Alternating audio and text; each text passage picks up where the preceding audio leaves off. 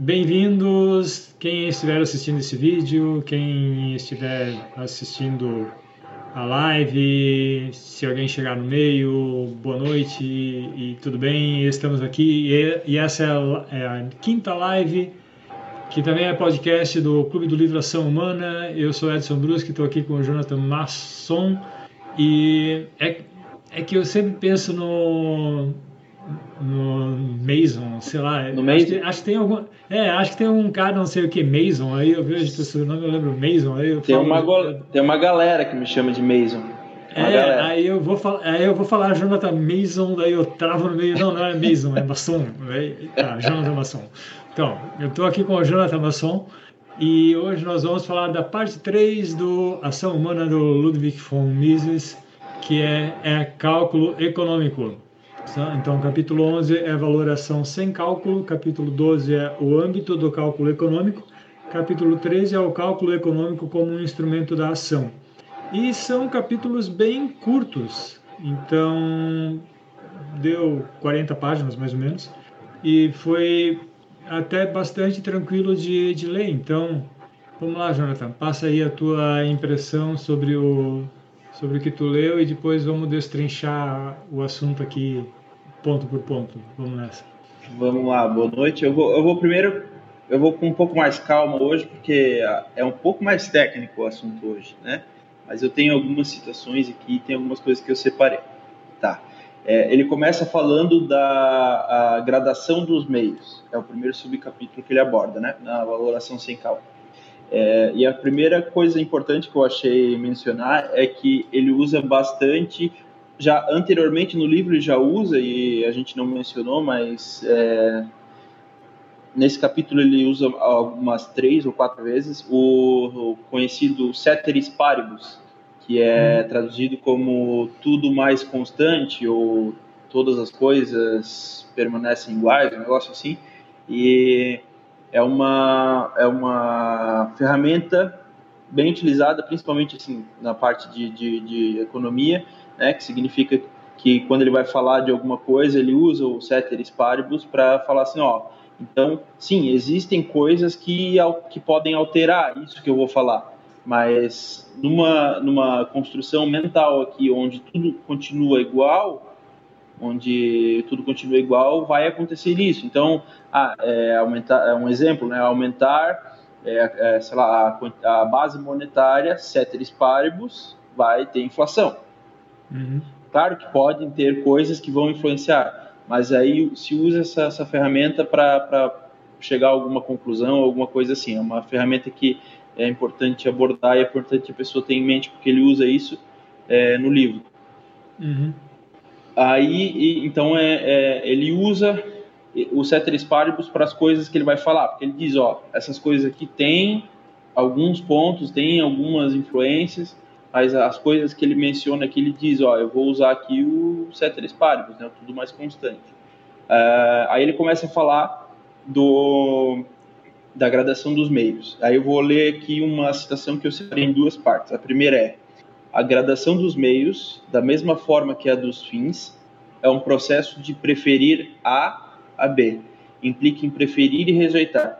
É manifestação de um julgamento, desejar A mais intensamente do que desejar B. Então, ele explica ali que é, você tem várias etapas, digamos assim, para chegar a um fim, você vai atribuir aquelas etapas a valoração que você dá ao fim. Então, ele vai, a valoração que você dá ao fim, você vai, vai dar a mesma valoração ao conjunto das etapas que você tem para atingir esse fim, ou dos, dos processos que você uhum. vai, vai é, botar para chegar nesse, nesse fim. E aí ele é, ele fala, ele continua, né, essa é a primeira parte, ele continua falando, é, isso possibilita a aplicação de números ordinais, mas não a de números cardinais, nem as operações aritméticas que nelas, que nele se baseiam. Então tu consegue ordenar, tu consegue falar, eu prefiro esse, aquele, eu prefiro esse antes desse, né? Mas eu não consigo botar ali um número de quantidade de quanto que eu prefiro. De, eu não posso dizer que ah, eu prefiro sei lá, é, 10 isso e, numa intensidade 10 eu prefiro aquele outro numa intensidade 8. É, isso é impossível e, portanto, os cálculos que precisam de números cardinais né, não, não, não são possíveis nesse, né, nessa estrutura de preferir A a B. E aí ele mostra que é, isso tem uma estrutura, né? Que é, é, preferir A a B é uma estrutura, é, como é que é que ele chama nos outros? Mínima. Mínima não, é aquele primeiro, aquele primeiro termo que a gente usou lá, que, que você é, gostou que ele usou, é, como se fosse um... Ah, tá. É... Fugiu a palavra agora. É um irredutível, um dado, dado irredutível. Isso, um dado redutivo, isso aí. É como se fosse um dado redutivo da, da, da esse, esse preferir A a B. Aí ele dá um exemplo ali de que ele é, entre três bilhetes de para três peças de ópera, né? Ele ele cita as óperas do acho que é do Verdi, se eu não me engano, Aida, Falstaff e La Traviata. Aí ele diz que se oferecesse essas três para ele, ele ia preferir assistir a Aida primeiro, a Falstaff seria a segunda, que ele preferiria assistir, e a La Traviata seria a terceira, que ele assistiria. Então, ele põe isso numa fórmula que é, é ele prefere A a B e prefere B a C. Então, nessa, nessa estrutura não se pode usar esses, esses, essa valoração e esses cálculos cardinais né? Ele, ele fala isso. E aí ele, aí ele menciona aqui, ó, o objetivo imediato da ação é, frequente, é frequentemente a aquisição de um suprimento de coisas tangíveis, contáveis e mensuráveis. Assim sendo, o agente homem tem de escolher entre quantidades, quantidades contáveis. Aí ele explica, não, tipo, ó, você vai chegar em algumas coisas que você vai escolher e você vai se deparar com quantidades. Mas mesmo quando você se depara com quantidades, essa estrutura de preferir A a B de preferir B a C se mantém e continua não sendo possível o cálculo ali, de, de números uhum. cardinais, um cálculo ali, porque aí ele dá um outro exemplo e eu vou mudar, vou trazer para nossa realidade aqui, vamos falar de cerveja. Então, assim, ó, eu posso, eu posso ter a opção de escolher 10 cervejas, ou 15 refrigerantes, ou 5 cervejas. Entre essas três opções, a primeira que eu escolheria seria as 10, seriam as 10 cervejas. Então, se eu transformar é, 10 cervejas em A, prefiro A. A segunda opção seria os 15 refrigerantes. Então eu prefiro A, 10 cervejas, do que B, 15 refrigerantes. E ficaria ali em C, 5 cervejas. Então a estrutura continua a mesma, mesmo que existam ali as quantidades cardinais. E aí ele mostra. Então isso ali ainda não permite o cálculo. Isso aí não, não, não permite a gente fazer uma, uma um cálculo para calcular quanto uma pessoa é, prefere. Né? Tu não tem uhum. como botar isso num número, expressar numa equação a quantidade que ele prefere, quanto que ele prefere aquilo. Sim. E essa, essa demonstração eu achei bem legal. Aí ele, é, ele termina aqui, é, só a última citação, ele termina aqui falando, ó, isso certamente não torna possível o cálculo como utilização de números cardinais. Não possibilita o cálculo econômico nem as operações mentais baseadas nele. Uhum. É, depois ele vai, ele vai falar de preços, né? Nesse, Sim. uma coisa que a gente estava falando antes de, de come, conversando antes de começar a live, né? O, o Mises está uma coisa muito muito legal que eu estou sentindo no, no livro é que o Mises está introduzindo aos pouquinhos, né? Ele está pegando o, os assuntos e ele vem trazendo, né? É, um pouco por cima, assim, os conceitos, aí depois ele aprofunda um pouco mais, depois ele aprofunda um pouco mais. Então, ele já começou a trazer ah, nesses três capítulos várias noções, como por exemplo o preço, né? já começa a falar um pouco mais sobre isso, uh, mas ele ainda não entrou em detalhes sobre isso, né? E que coisa que certamente ele vai falar lá na frente. E, e aí ele fala, né, que por exemplo você pode ter, sei lá, é, cinco maçãs equivalem a oito laranjas em, em termos de preço, né? Então uma maçã vale cinco oitavos de uma laranja sei lá, alguma coisa nesse, nesse aspecto, né? Então, você no mercado você pode ter essa valora, essa valoração, mas ela não mas ela é muito pontual, é naquele supermercado para aquele para aquela variedade de maçã e aquela variedade de, de, de laranja. Quando você comprador vai lá com né, fazer a fazer a compra naquele supermercado com aquelas maçãs, as maçãs são diferentes. Então, uma maçã para você já, né, tipo, a, a, a maçã que está na tua mão esquerda já não tem o mesmo valor que a maçã na mão direita, porque a, a maçã que está na mão esquerda é mais bonita, a outra a outra está mais feinha, uma é maior, a outra é menor. Então, cada produto já tem valorações diferentes. Então, é por isso que é muito complicado você ficar dando valores absolutos para essas coisas, dizer que uma, uma determinada maçã vale tanto, né? Tipo, ah, a gente pode dar preços para as coisas. Isso, ok. E é aí onde está a beleza do cálculo econômico, né? A gente pode dar preços para as coisas. É, e eu vou dar um determinado valor para uma lata de Coca-Cola. O, o, o, amanhã essa lata de Coca-Cola para mim já vai ter um outro valor. Né? Tipo, hoje eu posso estar disposto a gastar a, a pagar três reais por ela. Amanhã eu posso estar disposto a gastar dois. Não estou com tanta vontade assim, né? Então isso isso varia muito o tempo todo, né? É, e o que foi isso tem a ver com o assunto que depois ele vai falar em outro, né? No decorrer de, dessa parte, com que é, com algo que a gente já falou antes também e que ele certamente vai voltar a falar no livro, que foi um grande problema que atrasou bastante o desenvolvimento da economia, que era que, a, que os economistas achavam que as coisas tinham um valor absoluto, que elas valiam o aquilo que foi colocado de trabalho para realizar aquela coisa. E não, as coisas têm valores relativos, né? Acabei de falar, uma, uma lata de Coca-Cola para mim hoje vale 3, amanhã ela pode valer 2 ou ela pode valer 5, não sei. Né? É, é, subjetivo, depende de quanto da tá minha vontade de beber Coca-Cola. Né?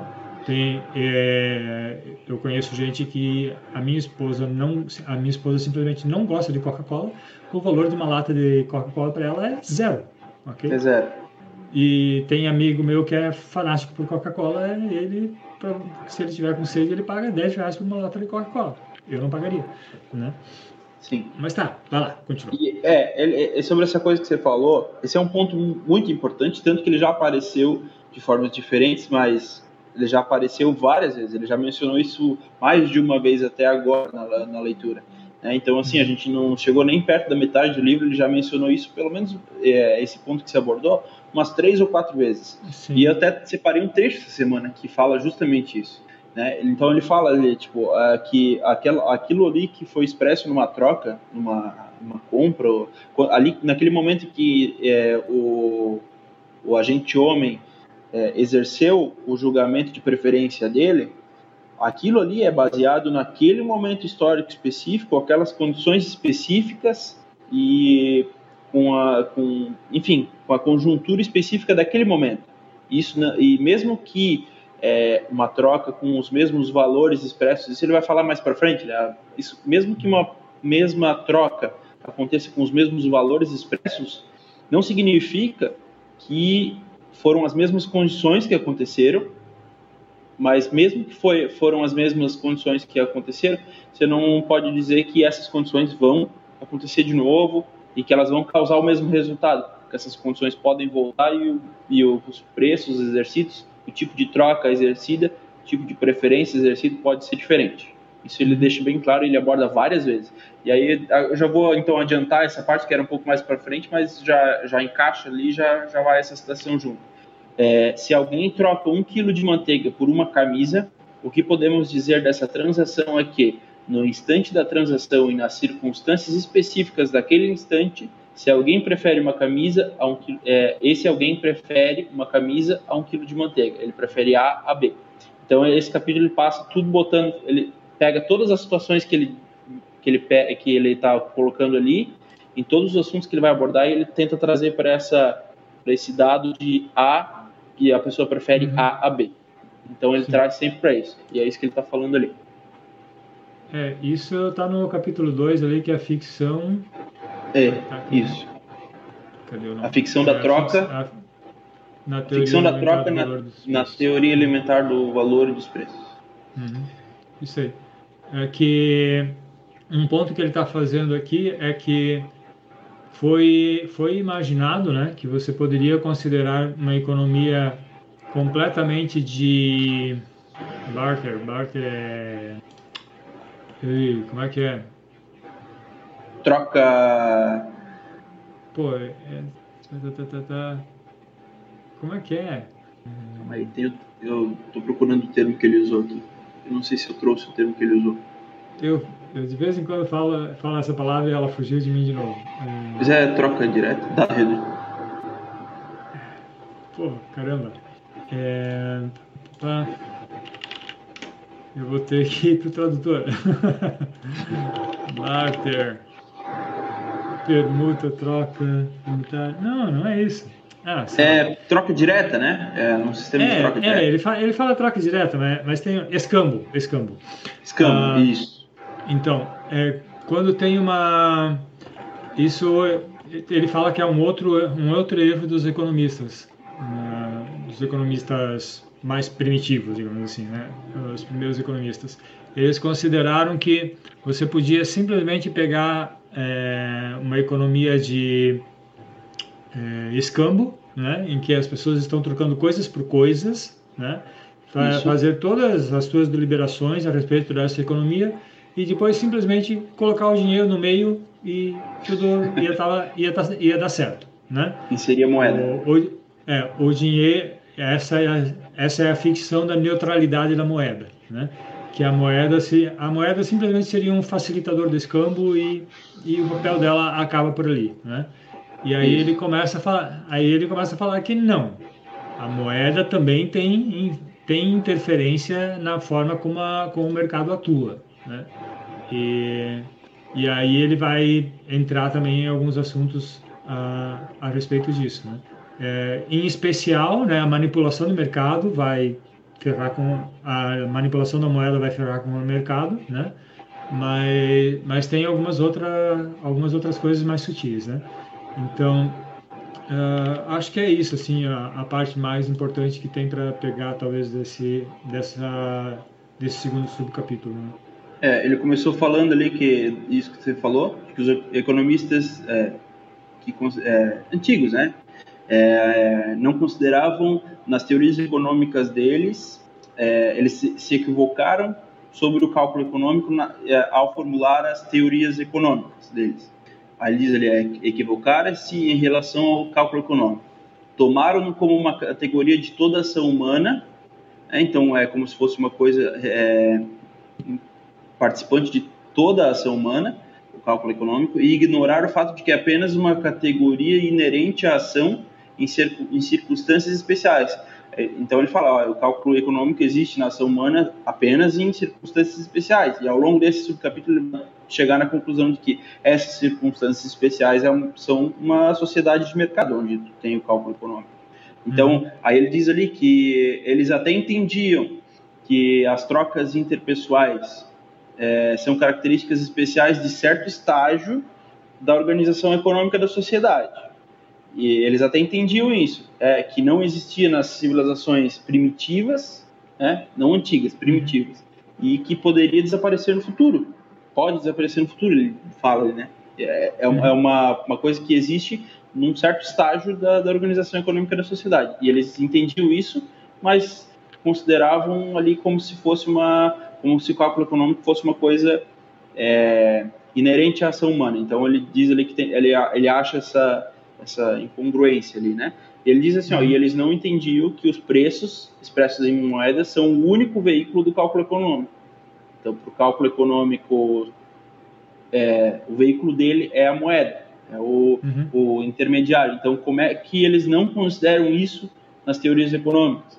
Né? Uhum. É, e ele diz ali que foi foi não, não sei se foi crime a palavra que ele usou, mas foi um é, acho que foi não não foi crime que ele usou é, foi erro crasso, um negócio assim, ele falou. Uhum. É, um dos maiores erros que teve foi, foi tipo, o jeito que os economistas negligenciaram é, a parte de, de, da moeda, tipo, a, a, a uhum. estudo da, da, dos problemas de moeda.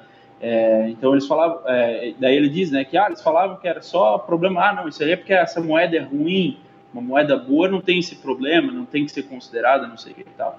Daí ele uhum. fala, e ele fala que isso acontece porque muitas, é, muitas dessas, dessas teorias são baseadas em, como é que ele usa ali? É, uso de construções imaginárias. Uhum. Né? Então ele fala assim, ah, e ele, ele, começa a defender, ele fala assim, ó, fazer, usar uma construção imaginária é importante para tu fazer uma teoria, criar uma teoria é importante ter uma construção imaginária, isso ajuda muito no progresso.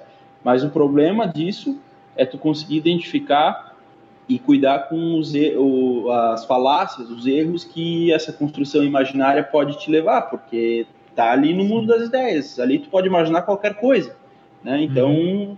é, tem que cuidar para não cair nas falácias, né? E não levar as falácias em diante. Ele diz que tem várias falácias que são levadas em, adiante. Sim. Acho que é basicamente isso esse subcapítulo. Uhum. É, tem isso que tu estava tu tava falando ali do, do papel da moeda, né? Que é o não lembro qual foi a expressão que tu usou, foi é o veículo do, do cálculo econômico, alguma coisa assim. É, é... É, é, ele próprio, é, ele diz que eles não entendiam que os preços expressos em moedas são o único veículo do cálculo econômico. É, isso aí. Então, o... lembra que uma vez que, sei lá, acho que na segunda live ou coisa assim, a gente estava falando do, da, do conhecimento disperso na sociedade, do Hayek, sim, né? Sim. E eu falei que eu via a sociedade como, né, especialmente a economia, digamos assim, como uma grande rede neural, né? E o neurotransmissor é exatamente o dinheiro, né? Por, por meio do sistema de preços, né?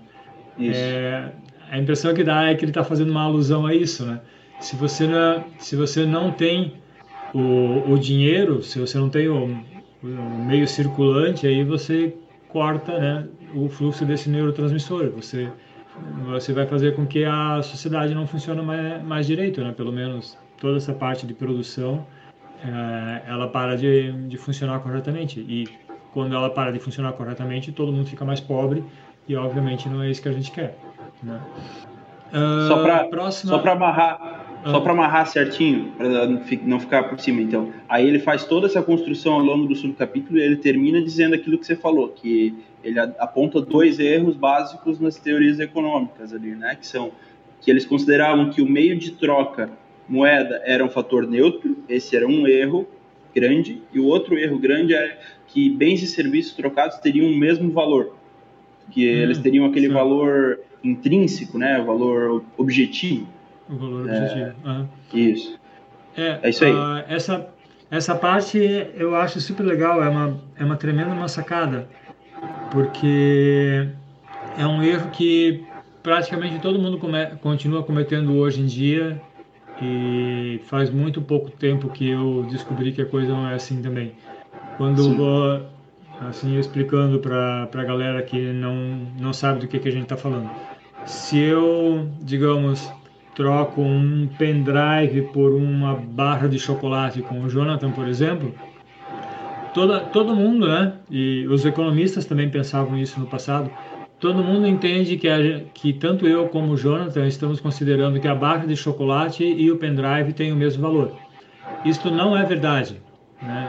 Eu estou dando um pendrive para o Jonathan é, e ele está me dando uma barra de chocolate, ok? É, essa troca só acontece porque eu, na minha cabeça, penso que a barra de chocolate vale mais do que o pendrive que eu tenho na mão. Se eu achasse que os dois valiam a mesma coisa, eu não ia fazer essa troca, eu não ia me dar o trabalho. Se eu achasse que valesse menos, pior ainda, né? Mas todo mundo entendia e continua, e a grande maioria das pessoas continua entendendo dessa forma, que quando uma troca acontece, as duas coisas têm o mesmo valor e não é assim. Como o valor é subjetivo, como cada pessoa valoriza as coisas de certa forma, essa troca só está acontecendo porque eu estou valorizando a barra de chocolate do Jonathan mais do que o meu pendrive e o Jonathan o contrário. O Jonathan está valorizando o meu pendrive mais do que a barra de chocolate que ele tem. Ele, ele sei lá, não está muito afim daquele chocolate, aquela, e aquele pendrive é bastante útil para ele naquele momento, aquele pendrive está sobrando para mim e eu estou com vontade de comer chocolate, por isso nós estamos fazendo essa troca. Se não fosse assim, a gente não ia se dar ao trabalho de fazer a troca. Essa, essa sacada é genial, ela parece muito óbvia, mas ela não é vista pela imensa maioria das pessoas e ela mudou tudo no momento em que os economistas se tocaram disso. E ela não é então, considerada nas teorias econômicas, é isso que ele está falando. Ela, uhum. essa, isso não é considerado nas teorias econômicas. E com, como é que você vai. É, então, você tem teorias econômicas inteiras montadas e construídas em cima de uma constatação falsa, de, uhum. uma, de uma ideia falsa. Isso aí. Entendeu? É, a base já está destruída, já está mole, porque é falsa. Né? É, então, você, e, você, partiu, você partiu de uma premissa falsa. Falsa. Como é que pra... as tuas, conclusões, como é que as tuas conclusões vão valer alguma coisa? É isso aí. Não vão. Né? Muito bem. E aí isso leva ao próximo subcapítulo. que é o problema do cálculo econômico. Tem esse aqui tem uma parte que eu destaquei. A arte da engenharia pode estabelecer como uma ponte deve ser construída para atravessar um rio, num determinado ponto e com uma determinada capacidade de carga, mas não é capaz de dizer se a construção da ponte em questão absorverá ou não mão de obra e fatores materiais de produção que poderiam ser usados para satisfazer uma necessidade mais urgente. Não pode dizer sequer se a ponte deveria ser construída, onde devia ser construída e que capacidade de carga deveria ser, e qual deveria ser o sistema de construção escolhido entre os diversos possíveis. Então, isso aqui é super legal. Um engenheiro, ele pode construir uma ponte. Vou, ó, vou dar uma de velho agora, vou ter que pegar o óculos. Tá, tá pequena a letra. Ah, o engenheiro ele pode construir a ponte, ele, né? Ele vai, ele vai, né? Ah, ele recebe uma especificação, ah, a ponte tem que suportar bababá, a ponte tem que ser feita em tal lugar, tem, né? Tem que passar tantos carros, não sei o que, blá, blá, blá. Ok, beleza, né? E isso aí está no âmbito das ciências naturais, isso aí está no âmbito da engenharia, ok. Agora, essa parte de onde construir a ponte, como deve ser essa ponte, qual deve ser a capacidade dessa ponte, né? Isso é uma coisa, como é que tu calcula, né? Então é, isso já sai do âmbito da engenharia. Isso hoje está no âmbito do, dos burocratas, né? Hoje em dia são os políticos e os burocratas quem decidem isso, né? Isso deveria estar na mão dos mercados. Isso deveria estar na mão da da atividade, da atividade empreendedorial, né? Então, Sendo escolhido eu, sob o cálculo econômico. É, é, exatamente. Tipo, ah, eu, como empreendedor, vejo uma demanda, né? Porque tem gente querendo passar em determinado lugar, então eu vou construir uma ponte e cobrar pedágio, sei lá. Ou eu tenho dinheiro sobrando e eu vou construir uma ponte para colocar minha marca lá, da da minha empresa, não sei. De alguma forma, né? Isso deveria ser feito. Ou vão, nós aqui do bairro vamos se juntar de alguma forma e fazer aquela ponte porque ela é importante para gente, né? De, de alguma forma voluntária, as pessoas construiriam essa ponte se ela realmente é necessária para essas pessoas, né?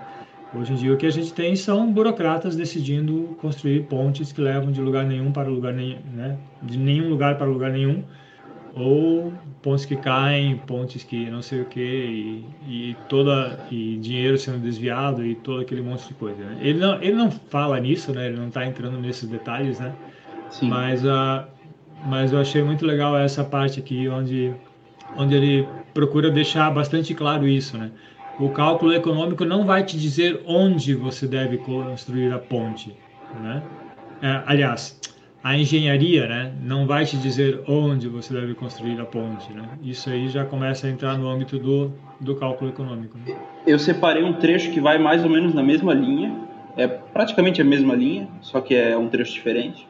E aqui nesse, nessa parte ele já começa a abordar uma coisa que, que se torna recorrente para frente. Ele, ele, ele, acaba abordando esse, é, esse aspecto mais para frente mais algumas vezes. E ele está falando de que é, a gente tem uma mentalidade de, é, das ciências naturais, de lidar com coisas imutáveis, contáveis, e que a gente consegue colocar, expressar num cálculo, fazer cálculo para saber os resultados do, de como a gente deve agir. Ele chama isso de tecnologia. Né? Ele, ele expressa isso como tecnologia. E, então, aí fica um pouco mais claro, ele está falando que isso não, não, não, não se encaixa muito bem, essa mentalidade, quando trazida para o âmbito econômico, ela não faz sentido. Então, aí, aí eu vou para, vou deixar ele explicar que com certeza ele é melhor que ele.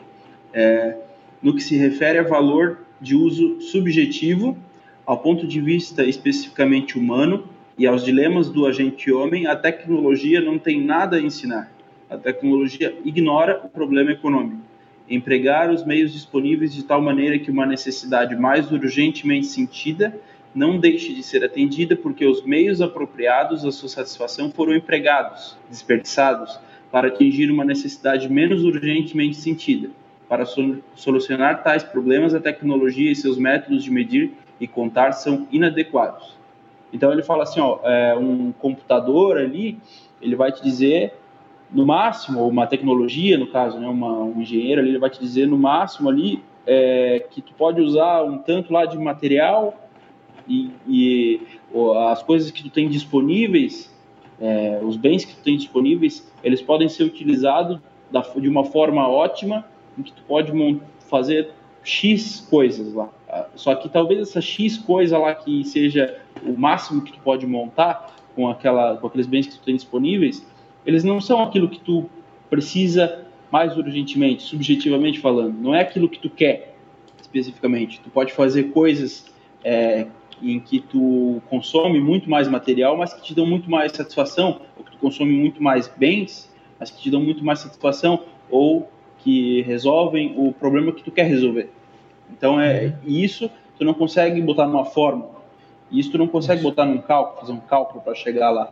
A tecnologia, é isso que ele quis dizer ali com o engenheiro, não consegue calcular isso. Ele consegue uhum. só te, te, dizer o que tu consegue fazer com os materiais e qual é a melhor forma para tu usar menos material e fazer aquilo que tu precisa.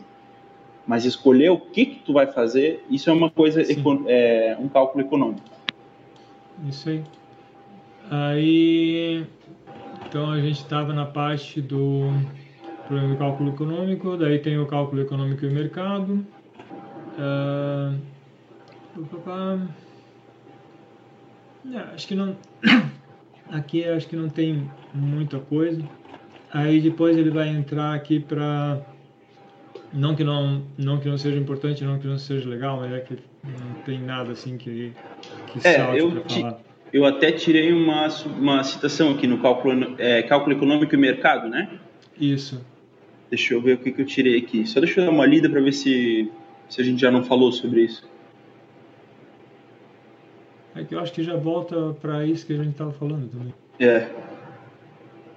É isso que, que é isso aí. É isso que a gente é. já estava abordando ali. Então tá.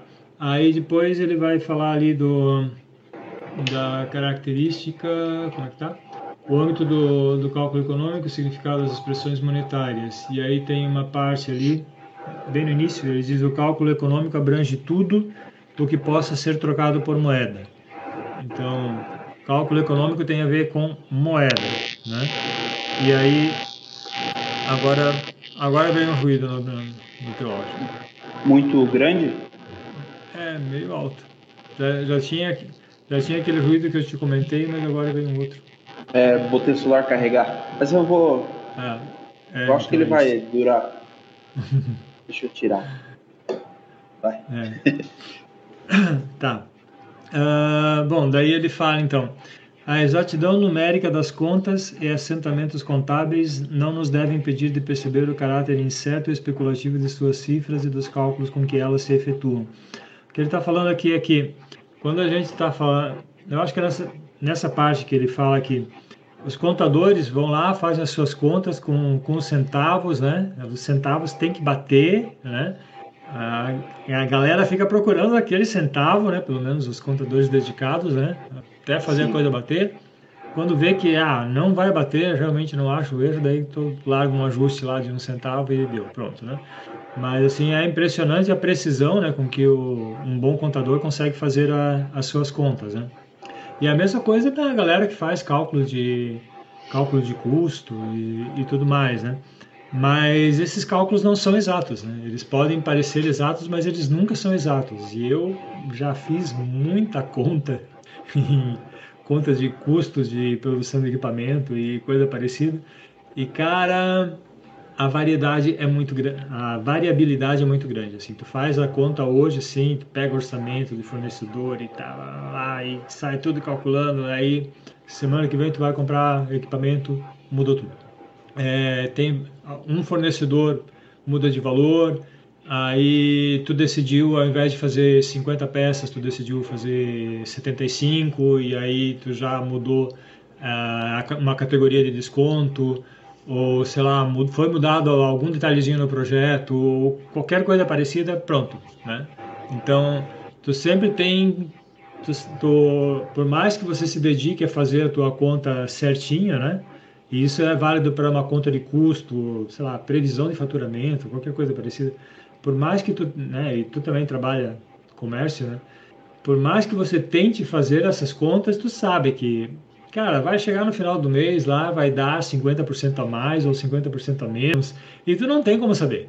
Então, e isso faz parte da, da natureza do cálculo econômico, isso faz parte da, da, da natureza da atividade empreendedorial, né? É, então, essa parte que eu achei bastante legal. E aí, uma outra parte que está mais ou menos, que está bem junto, ele falou. Então, ele, eu vou repetir aqui porque tem, estão ligadas as duas coisas, apesar de ter um espaço entre elas. A exatidão numérica das contas e assentamentos contábeis não nos devem impedir de perceber o caráter incerto e especulativo de suas cifras e dos cálculos com que elas se efetuam, mas isso só pode ser considerado como uma deficiência por aqueles que não chegam a perceber o fato de que a vida não é rígida, que todas as coisas estão em permanente mutação e que os homens não podem ter nenhuma certeza quanto ao futuro. Tá aí, mandou bem. É. E, é, e é isso, e é isso, cara tu, se você trabalha com, se, né, galera que isso eu acho que não é só uma questão assim também de empreendedorismo, né? Não é só o pessoal que lida com, que trabalha né, fazendo conta dentro de uma empresa. Você mesmo, quando está fazendo as suas contas em casa, né? Tu não sabe qual vai ser o preço do tomate semana que vem. Então, você vai ajustar o teu orçamento familiar de acordo com, com as características do mercado. Então isso é válido para todo mundo, independente da, daquilo que tu faz, né? porque todos nós somos agentes do mercado. Eu não sei se eu não sei se é nessa parte ou se é mais para frente que ele que ele fala um negócio que eu eu dei uma risada assim quando eu estava lendo, porque ele fala alguma coisa tipo assim, ah, é, aqueles é, ele fala sobre, acho que ele está falando uma coisa parecida com um modelo, aqueles modelos econométricos, coisas assim, que tentam, ah, ele está falando sobre cálculo ali da, acho que era da inflação, um negócio assim, e que daí ele fala do, do, do economista que é, criou aquele cálculo que leva em consideração os itens mais usados pelas, pelas é, na, nas uhum. casas, né?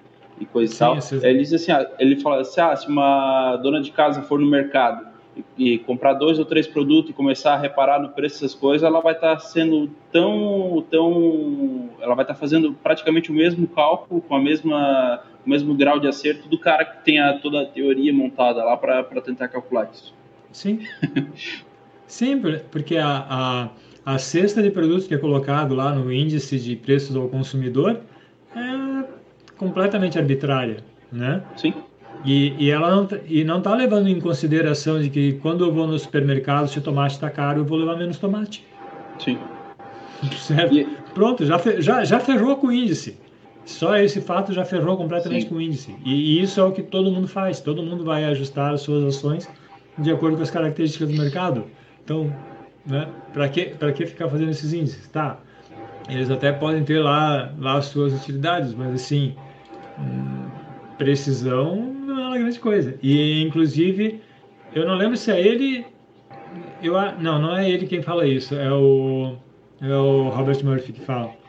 É, se você coloca lá no teu índice de preços ao consumidor televisão, por exemplo, cara, uma televisão de 1950 é absurdamente diferente de uma televisão de 2020. Então, Sim. e aí, como é que fica a coisa? Né? É, ele aborda, vai... ele, o Mises aborda isso de uma forma um pouco mais elaborada. Assim, ele fala, ó, é, quando o cara elabora ali o índice de preços, ele não está levando em consideração as, as qualidades, do, é, acho que as qualidades né? que ele usa, a qualidade do produto. Então, ah, vai ter ali N tipos de qualidades de produtos, com N qualidades diferentes e, portanto, com preços diferentes. Como é que vai fazer um cálculo disso? Daí ele menciona também que existe é, três, quatro formas de fazer média, diferente. Dependendo do, do jeito que tu usar para fazer média, tu vai chegar num resultado diferente. Como é que tu vai montar um, um índice que, que, expressa a realidade com, isso, com, tanto, com tantos é, fatores que podem variar? É, é, não faz sentido. É, tem uma, tem uma outra coisa que eu acho bastante, bastante interessante, que a tendência natural da, da, do preço das coisas no mercado é cair. Né? Se a gente, se a gente, é, que ele vai logo, né? Daqui dois subcapítulos ele vai entrar em estabilização, né? Estabilidade dos preços, né? Sim. Então, aliás, o próximo ele já vai falar de variabilidade dos preços. Então, é. ah, mas daí depois ele fala de estabilização. Então, se a gente tivesse, né? E, e isso é uma ficção, né? Mas se, a gente, mas se a gente tivesse uma moeda estável, né? Que é o santo grau aí dos bancos centrais, né? Que eles dizem que eles procuram isso. Uh, o preço das, o preço, a, a tendência natural seria o preço das coisas caírem, porque você vai tendo novas tecnologias, novos meios de produção surgindo, mais concorrentes produzindo, e assim as, as coisas vão caindo.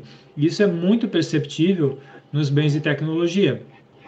É, você hoje tem, sei lá, celulares muito melhores, muito mais baratos, né? Você tem tele, televisão, televisão mesmo é, é absurdo. É, a TV que eu tenho na sala, eu paguei 5 mil reais há uns 10 anos, mais ou menos. É, e ela é bem inferior à TV que está na minha frente, que eu estou utilizando como monitor de computador, que eu paguei 2.400. Então, você tem... Olha como o preço da coisa caiu, né? Se isso cai para a televisão, porque isso não cai para arroz, para feijão, para qualquer outra coisa, né? Isso cai por causa da inflação monetária, é um outro assunto, né? Então, pô, o, os índices gerais de preço, eles também a, não tem como levar em, em conta isso, né? Que a, a, as inovações tecnológicas vão criando produtos melhores, com melhores características, é, com né, que utilizam menos menos trabalho, digamos assim, tal, né? É uma coisa absurdamente complexa para você colocar num número que vai ser publicado todo mês. Né? Isso. Eu, eu, tenho uma citação que eu tirei aqui que ela complementa a, esse trecho que tu citou antes ali, que a gente está falando do significado das expressões monetárias, né? E aí tu estava falando ali, você abordou a primeira parte, daí ele, ele, ele até abordou uma parte disso aqui, mas ele falou, é, tem esse seguinte trecho. Não é tarefa do cálculo econômico aumentar o conhecimento do homem quanto a condições futuras. Sua tarefa é ajustar as ações do homem, tanto quanto possível, à sua própria opinião relativamente à satisfação das necessidades no futuro. Para isso, o agente homem necessita de um método de computação que se aplique a todos os elementos considerados. Este denominador comum do cálculo econômico é a moeda mais uma vez a uhum. moeda aí entrando no. Então, tipo assim, o que vai permitir a gente fazer esse, esse considerar todas essas coisas, todas as qualidades, todos os. É, enfim, todos, tudo que pode influenciar em alguma coisa, é, em algum índice, tudo uhum. vai ser expresso ali na moeda. A moeda vai ser o, o denominador que vai que vai expressar para o agente homem é, aquelas informações. Ela, ela, a moeda, o preço expresso em moeda é uma informação, uhum. entendeu? E o, é, e o governo, é, como é que eu vou dizer, mexer nisso, intervir nisso, uhum. ele está distorcendo a informação. A informação vai chegar errada e tu vai tomar decisões equivocadas em cima dessas informações. Sim. É, para qualquer coisa que você vai fazer, né, é, você precisa ter um você ter, precisa ter um padrão com o que você vai mensurar, né? Então, a unidade de medida mais conhecida vai ser provavelmente o metro. Né? Então, tudo que é tudo que a gente, é, sei lá, estou tentando pensar em algum exemplo bastante prático, mas sei lá, na a tua casa, por exemplo, você vai medir altura, largura, comprimento da casa, profundidade do terreno, tudo, né? então você vai medir em metros e suas subdivisões, né? centímetro, né? a distâncias em quilômetros e eh, por aí fora vai. Aí você tem uma unidade de medida para tempo e coisa assim. Se você não tiver as unidades de medida, você não tem como fazer cálculo. Você pode fazer cálculo com números soltos, mas isso não vai te servir de, de coisa alguma. Para você fazer algum cálculo que tenha alguma relação com a vida real, você precisa ter alguma coisa que, que esses cálculos sejam relacionados. Então, você precisa ter alguma unidade de medida. Né? É, no caso da economia, essa unidade de medida é dinheiro, é moeda. Né? Tanto que as, as três utilidades de, de, um dinheiro, de, de uma moeda é unidade de conta, reserva de valor, não sei se ele vai falar nisso, né? Reserva de valor, unidade de conta e meio de troca, né? Provavelmente ele vai entrar nisso aí ao longo do livro. Né? Ele já ele já estava falando em troca e, e, e, e, unidade de valor aqui nessa parte, né? E provavelmente ele vai falar em, em aliás unidade de conta e meio de troca ele já estava falando aqui. Reserva de valor ele provavelmente vai falar depois. Então o se você não tem essa unidade de conta não tem como você fazer os cálculos. Então a, a moeda é absurdamente importante. E aí é onde dá para resumir todo o problema do cálculo, da impossibilidade do cálculo econômico no socialismo, que é uma, da, uma das maiores contribuições justamente do, do Mises, né? escrita em 1921, alguma coisa parecida. Né? Então, to, todo estava todo mundo iludido com o socialismo, né? A União Soviética lá teve a revolução em 1917, então quatro anos depois, Mises estava escrevendo a impossibilidade do socialismo por causa da impossibilidade do cálculo econômico. Ele já estava e por que o cálculo econômico é impossível? Porque no socialismo tu não tem moeda, então fica impossível fazer fazer conta, fica impossível tu você ter uma economia que funciona. E ele, ou seja, ele já previu com 70 anos mais ou menos de antecedência, como é que a União Soviética ia falhar. Então, ok, não tem como não respeitar esse cara, né? É, esse cara aqui, ó, para quem tá vendo o vídeo. O cálculo econômico é o... das comunidades socialistas. Uhum. É, eu ainda não li, tá na, tá na espera. É, eu, não, eu não lembro quem foi que comentou é, cara, é uma figura bastante conhecida no, no mundo de, de Bitcoin e coisa parecida. Eu não lembro agora quem foi o cara. Que daí numa entrevista ele falou assim que ele ele estava, sei lá, segundo, final do segundo grau, primeiro ano de faculdade, alguma coisa assim parecida, né? E aí estava na biblioteca lá da, da escola, da faculdade, procurando alguma coisa para ler e tal. E daí ele viu um livro e o nome do livro era Socialismo. Daí ele pensou, pô, né, eu moro nos Estados Unidos, Estados Unidos é um país capitalista, né? Eu só conheço eu só conheço capitalismo, né? Ele pensou, Sim. né?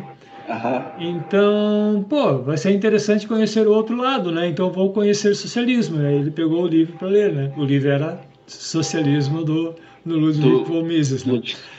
Aí ele chegou à conclusão de que eu não vivo num país capitalista. É. Mas, bom, vamos lá, continuando. É, os limites do cálculo econômico, agora a gente vai, né? Isso. É, fala primeiro ali. Eu destaquei duas partezinhas. Mas... Eu também separei duas partes, e não são partezinhas, são uma segunda meio grande até. Ixi, é... tá, então, então, deixa eu falar primeiro, então, porque as minhas são curtas. Tá, uh, vamos lá. Colocando óculos, ok? Para parecer intelectual, para parecer que eu sou inteligente. Eu tenho que pegar o outro óculos ali que tem a armação que parece madeira. Aí mesmo parece, parece intelectual mesmo. O fato de as massas preferirem histórias de detetives à poesia, tornando esta, as histórias de esta, né, a poesia, né, menos lucrativa. Então, começando do início. O fato de as massas preferirem histórias de detetives à poesia, tornando esta, a poesia, menos lucrativa do que aquelas, não tem nada a ver com o uso de moeda nem com contabilidade monetária. Não é culpa da moeda o fato de existirem bandidos, ladrões, assassinos, prostitutas, funcionários e juízes corruptos. Não é verdade que não valha a pena ser honesto.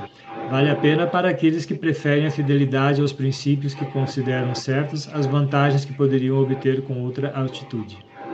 As tentativas para definir em termos monetários a riqueza de uma nação ou de toda a humanidade são tão infantis quanto os esforços místicos para resolver os enigmas do universo a partir de elucubrações sobre as dimensões da pirâmide de Keops. Uh, eu li seguido aqui porque são partes que estavam próximas, mas elas não são bem relacionadas.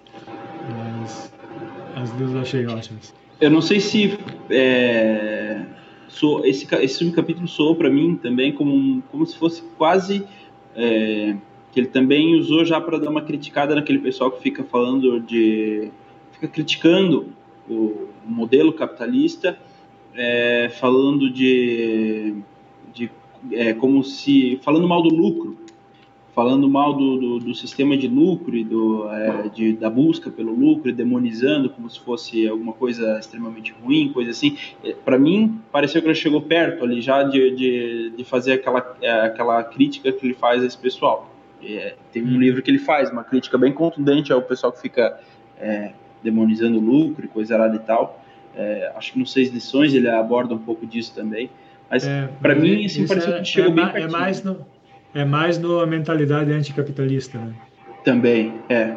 Também. Nesse, é, é que nesse livro aí ele também tá. Meu, ele tá muito ranzinza nesse livro. Na mentalidade anticapitalista, ele tá é um velho reclamando, mas ele está reclamando mesmo. Ele sentou para reclamar e aí ele escreveu aquele livro. Tá, acho que tudo que incomodou ele durante a vida dele, dele inteira está ali naquele livro. Está lá resmungando naquele livro. É, eu, tu leu as duas partes que eu tinha separado. Eu separei um pouco antes, um, um trecho um pouco maior, mas tu já abordou as duas partes que eu tinha separado também. É, as duas. É, então eu acho que o resumo desse capítulo acaba sendo então esses dois pontos, né? É, um é que, que um é que é, o fato de existirem pessoas ruins não tem nada a ver com dinheiro. Inclusive, eu gosto muito daquela passagem lá de que o amor ao dinheiro é a raiz de todos os males, porque é o amor ao dinheiro que é a raiz de todos os males, né? Que o Paulo de Tarso fala na carta aos Timóteos, né? Não é, o, não é o dinheiro, é o, é dinheiro. o amor ao dinheiro. Ele está falando de ganância. Tá bom, uhum. gente? Então, por favor. e eu até, é eu até discordo, eu até discordo, eu, né, eu sempre falo nas minhas palestras que eu acho que nem é ganância, eu acho que é soberba, eu acho que é outra coisa, que é a raiz de todos os males.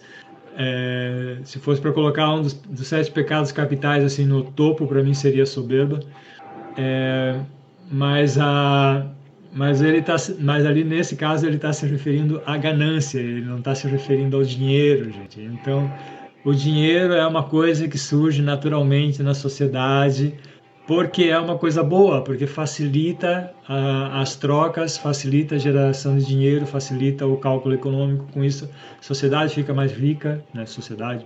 As pessoas ficam mais ricas e, e é bom para todo mundo né Pessoas mais ricas significa pessoas mais saúde, com mais saúde, gente vivendo mais e melhor. E é isso que a gente quer. A gente não quer criança passando fome, a gente não quer mortalidade, mortalidade infantil altíssima, a gente não quer gente com 40 anos já decrépito morrendo de câncer. A gente quer pessoas com tratamento, né? Então, e o que, que é isso? Isso é riqueza, né? Riqueza não é só ostentação, riqueza é pessoas vivendo bem. Riqueza é o oposto de miséria. Se você não quer riqueza, você quer miséria. E o que possibilita riqueza? Dinheiro.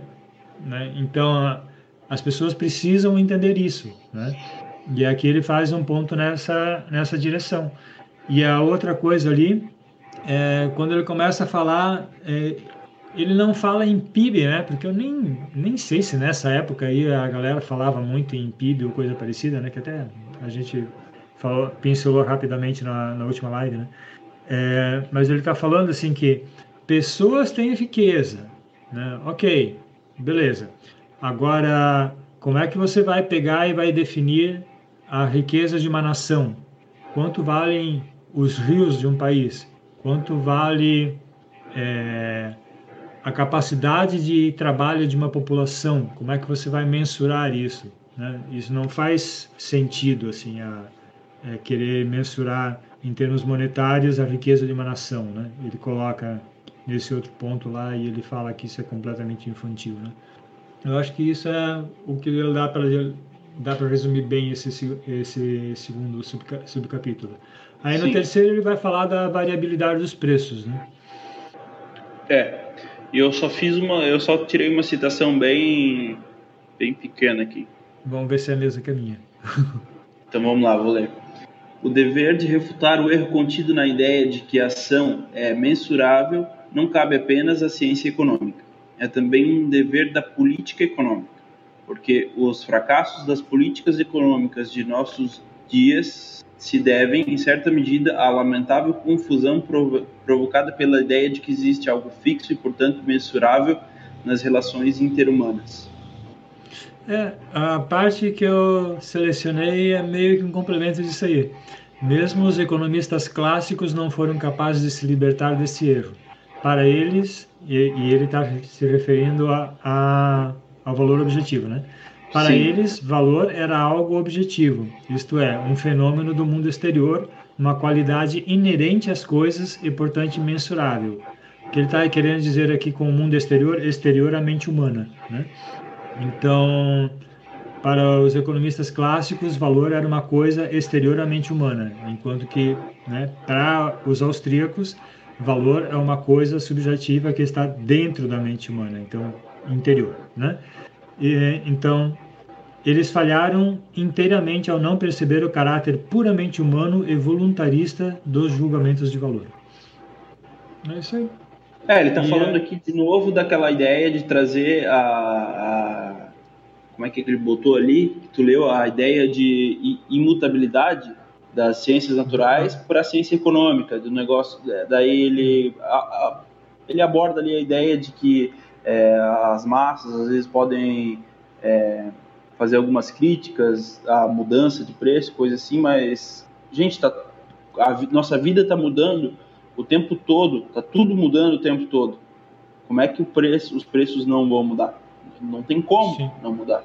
Né? Então ele está ele tá justamente atacando isso. É, é, é, é, esperado que, que tem até um trecho que eu não separei, mas eu devia ter separado que ele fala isso. O, o esperado é, é, mais ou menos isso que ele cita. Uhum. O esperado é a mudança, o normal é a mudança, a única certeza Sim. é a mudança. Sim, é bem isso. A hora, a hora que você parar de mudar é porque você está morto. ah, aqui, ó. Tá aqui, a, ó, no domínio da ação nada é perpétuo, a não ser a mudança. Isso aí. Já eu aí, separei isso. Sim. É, essa, esse capítulo é bem curtinho, é uma página, né?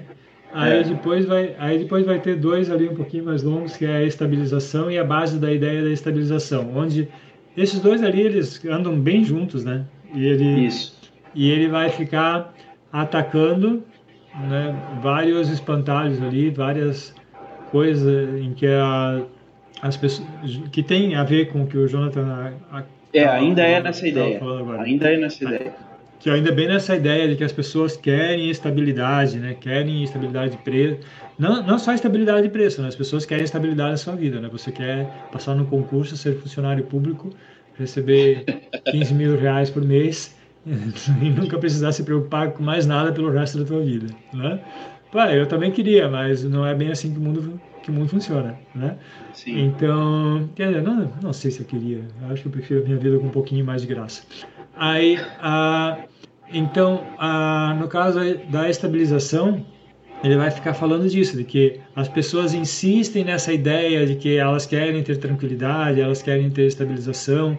Ele inclusive fala da, de várias coisas que o governo faz que, que são bastante deletérias para o funcionamento do mercado, que, que atrapalham bastante o funcionamento da sociedade, buscando essa estabilização, mas na verdade essa estabilização nunca vem porque ela é impossível, não, não tem como, e a, você acaba só jogando a, a conta para frente, é, e aí é a hora que a conta vem, a, aquilo que era uma marolinha vira um, um tsunami e assim a, a coisa vai, vai rolando, rolando. E aí ele faz é, o último subcapítulo dessa parte aqui, né, onde ele fala a base da ideia da estabilização, que eu selecionei do, duas partes aqui, duas frases basicamente. Eu separei três que... no, na estabilização antes, é, no 4.0. Tá. Uh, tá, mas assim, vamos tratar esses Vai, dois pode... juntos ali, porque eles estão, eles estão bem ligados. Ele Sim, pode ler. que o, o cálculo econômico não necessita de estabilidade monetária no sentido com que esse termo é empregado pelos defensores da estabilização. O que o cálculo econômico requer é um sistema monetário cujo funcionamento não seja sabotado pela interferência do governo. É, é só essa parte que eu selecionei. É só isso que eu selecionei. Eu também. Eu separei só isso aí também. Na, no, no, na base da ideia da estabilização foi esse trecho que eu separei. E a, no, no, no, antes, né, na estabilização, é, eu separei três trechos. O primeiro é e, é, e, os três trechos a gente já abordou. Então, para ver como as coisas ficam se, se elas estão é, interligadas ali desde que uhum. ele começou a falar, né? Então, tipo, aquilo que ele abordou lá, lá atrás aparece agora aqui de novo. E são três frases. A primeira é aquela que eu já acabei de falar, né? No domínio da ação, nada é perpétuo, a não ser a mudança. Essa é a primeira citação que separei. A segunda é aquela que eu falei da dona de casa, uma dona de casa judiciosa, sabe mais sobre mudanças de preços que afetam a sua economia doméstica do que lhe poderiam ensinar os, as médias estatísticas. E a última que eu separei é um pouco mais um pouco mais completa. Os preços de mercados são fatos históricos que exprimem um estado de coisas que prevaleceu num determinado instante do irreversível processo histórico. Para a praxeologia, o conceito de medição é desprovido de sentido. No imaginário e, obviamente, irrealizável estado de rigidez e estabilidade, não, não existem mudanças a serem medidas. No mundo real, a permanente mudança não é. Peraí. No mundo real, de permanente mudança, não existem pontos fixos, objetos, qualidades ou relações fixas que permitam medir as mudanças ocorridas. Então ele está falando de novo ali da mudança e de que os preços, principalmente ali as trocas e o cálculo econômico, é, elas estão falando de um momento específico. E que passou aquele momento ali pode mudar tudo. E não tem uhum. mais como, como fazer um cálculo para saber se isso vai acontecer de novo, se acontecer se vai ter o mesmo o mesmo resultado e se vier o mesmo resultado se foi pelos mesmos se for pelo, pelos mesmos é, pelo mesmo motivo ah. pelos mesmos motivos isso e aí a, no, no, a base da estabilização foi o mesmo trecho que você separou podemos ir para o capítulo 13. É isso aí. O, o capítulo 13 é super curtinho. Curtíssimo. Né? E aí o título é o cálculo econômico como instrumento de ação. Os dois capítulos é o cálculo monetário como um método de pensar e o cálculo econômico e a ciência da ação. E sei lá, eu acho que aqui ele está de novo preparando para o que vem a seguir. Né? Isso. É, ele, ele, sempre está preparando para o que vem a seguir. Né? Essa é. é. a impressão que, essa é sempre a impressão que eu estou tendo, né? Ele está, ele, como eu falei, né? Ele está, né? desculpa o trocadilho podre, mas ele está introduzindo aos pouquinhos, né? É. Então ele vem, ele pega um assunto, ele vem, te apresenta, aí, né? Está ligando com várias coisas, aí depois ele liga com mais detalhes, né? E assim ele vem ele vem é. trazendo, vem trazendo coisa. Nesse capítulo, ele não abriu assim o assunto, sabe? Ele tanto que a única citação que eu tirei, a único dos dois subcapítulos e desse capítulo todo, que é bem curto, acho que tem umas duas ou três páginas. A única coisa que eu tirei é uma coisa que a gente já abordou e o restante eu achei assim que ele eu, é, eu fiquei com essa impressão. Ele só mencionou ali mais ou menos, mas ele não, não não explanou. Ele vai, vai abordar isso mais para frente. Ficou meio implícito ali que ele vai, vai ab abrir isso ali depois, esse assunto. Mas a citação que eu tirei desse capítulo aí é uma só e a gente abordou algo parecido. É, falou, foi você que falou disso antes, se eu não me engano. É, há pessoas para as quais o cálculo econômico é algo repugnante. Não querem ser despertadas de seus devaneios pela voz crítica da razão a realidade lhes aborrece, Preferem fantasiar sobre um mundo de oportunidades ilimitadas. Incomoda-lhes a maldade de uma ordem social onde tudo é primorosamente calculado em dólares e centavos. Isso. É, tem, tem no resumo do, do Robert Murphy, tem duas coisas aqui que eu achei legal, que ele, que ele colocou de uma maneira bem, bem simples. Ele diz que, que, a, que, o cálculo, que o cálculo monetário ele requer a instituição da propriedade privada dos meios de produção, assim como um meio de, um meio de troca, dinheiro, que seja universalmente aceito, pelo menos dentro da sociedade. Né? Então, se você não tem propriedade privada, né, e especialmente, né, porque esse é o papo, o, o papo que os socialistas né, ficam falando, né, que ah, não pode ter propriedade privada dos meios de produção, blá, blá, blá, blá né? Aí ele fala, não, é, sem cálculo, a gente já sabe, sem cálculo econômico a sociedade não funciona. Para que tenha cálculo econômico, a gente precisa de propriedade privada dos meios de produção e a gente precisa de um meio de troca é, bem aceito que, né, que vai ser o dinheiro. Tá? Então, isso não é negociável. Se você não tiver isso aqui, esquece, tua sociedade vai ser pobre. E uma outra coisa que ele fala, que também tem a ver com, com toda a propaganda socialista, né? Capitalismo foi, foi inicialmente utilizado como um insulto né, pelo sistema de, de livre iniciativa. É, significando que é que é um sistema que que é implicando que é um sistema que apenas serve aos interesses estreitos dos capitalistas. Mas apesar disso, o termo é muito bom, exatamente por causa da noção de capital, né? Uh, e aí eu vou pegar uma uma parte que é de um discurso do, do Jeffrey Tucker que eu, que eu gostei muito, porque qual é a diferença de uma sociedade rica para uma sociedade pobre? A sociedade rica tem capital. A sociedade pobre não tem capital. Então, se você pegar, é, sei lá, um agricultor americano e um agricultor, sei lá, no interior da Índia, não sei, tá? Qual é, qual é a diferença entre os dois? O agricultor americano tem máquina, o agricultor americano tem fertilizante, tem semente, tem, né, tem terra produtiva, tem um monte de coisa que o indiano não tem. O que, que são essas coisas que o agricultor americano tem? Isso é capital, o que justamente coisas que o indiano não tem. Então, o, o termo capitalismo, ele é, apesar de ele ter sido utilizado inicialmente como insulto, ele é bastante adequado, porque é, o, o que nós precisamos para sermos ricos, e de novo, riqueza é o contrário de miséria. Então, vamos lá, vamos ser claros, nós queremos ser ricos, né?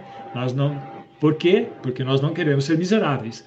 Então, se você quer ser rico, se você quer fazer parte de uma sociedade rica, você precisa, é, você quer ser parte de uma sociedade que tenha capital, isso precisa ser entendido. As pessoas precisam colocar isso na cabeça. Você quer fazer parte de uma sociedade que tenha capital. Então você é capitalista. Se você não é capitalista, você não quer fazer parte de uma sociedade que tenha capital. Isso significa que você quer viver na miséria, ok? Isso está bem, bem explicado, mas bem explicado de uma forma absurdamente simples nos seis lições. Uhum. Os, seis, os seis lições abordam tudo isso que tu acabou de falar em na, no, nos seis capítulos. Ali, acho que ele aborda em, em, três capítulos ele aborda tudo isso que você falou. E nos seis lições ele fala isso aí que você falou que ah, o, o Marx quando cunhou, cunhou o, o termo capitalismo é, ele fez de uma forma pejorativa, mas que o, o termo é bom, porque ele, ele é, faz alusão justamente ao acúmulo de capital e o acúmulo de capital. Aí, depois que ele faz essa citação no livro das seis lições, ele faz uma abordagem disso que tu acabou de falar, que é meu, é sensacional, porque ele está numa palestra, então ele tem que ser sucinto e o poder de síntese dele ali é demais, assim. Aí ele faz essa explanação, porque daí ele entra para atacar a ideia das críticas ao, ao capital estrangeiro, se eu não me engano. Uhum. Quando ele vai falar do é, acúmulo de capital e do capital estrangeiro, ele falou assim: é, isso é altamente desejável. Uhum. O acúmulo de capital é altamente desejável. É isso que faz, é isso que faz você estar tá vivo para começo de conversa. Você não estaria vivo aí falando mal do capitalismo se não fosse o capitalismo. Sim. É, é, não é, eu falei intervencionismo, mas não é intervencionismo. É um capítulo que se chama investimento, né? Acho que ele, acho que é investimento estrangeiro. Acho né? que é, acho que é o investimento Just, estrangeiro. Justamente porque na América Latina, né, tem tanto essa coisa assim de que ah, investimento estrangeiro, né? É, a China vai na sober... tudo.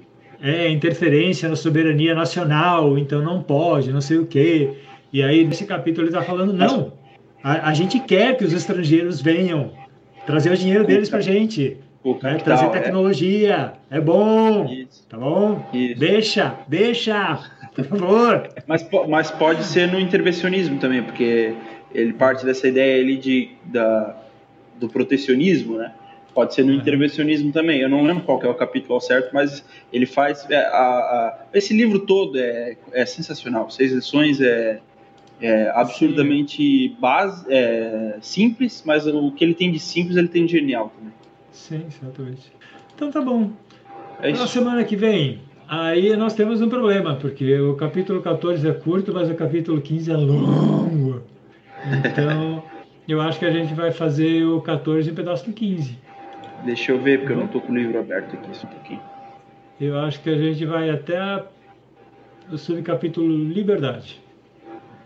Que daí vai dar mais umas 40 páginas para outra semana e daí a gente termina o capítulo 15. Pode ser. Deixa eu, é que eu não estou conseguindo abrir o livro aqui. Deixa eu ver aqui.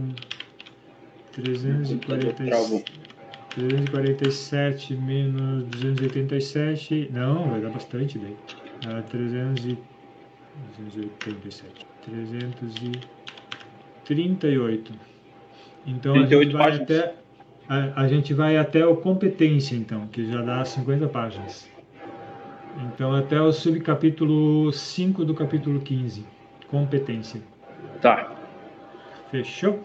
Beleza, e aí, então. Na outra, e aí na outra semana a gente a gente acaba o capítulo 15, que eu quero saber o que, que é Volkswirtschaft. Tem um capítulo falando. O último capítulo, a Volkswirtschaft. O que, que é isso? Meu Deus, isso é nome de capítulo. tá bom, Jonathan? Beleza, então. Boa semana para nós, boa semana para todo mundo que estiver ouvindo isso. Se está ouvindo no final de semana, ou na sexta-feira, bom final de semana, bom tudo bons dias, boas noites, boas tardes, divirtam-se muito. E leiam um livro que é muito legal, a gente está lendo, está curtindo pra caramba. Estamos é, entendendo muito mais do que a gente achava que ia entender, né, Jonathan? Com certeza, então, com certeza. Então, então tá sendo, ou pelo menos a gente acha que está entendendo, né? É.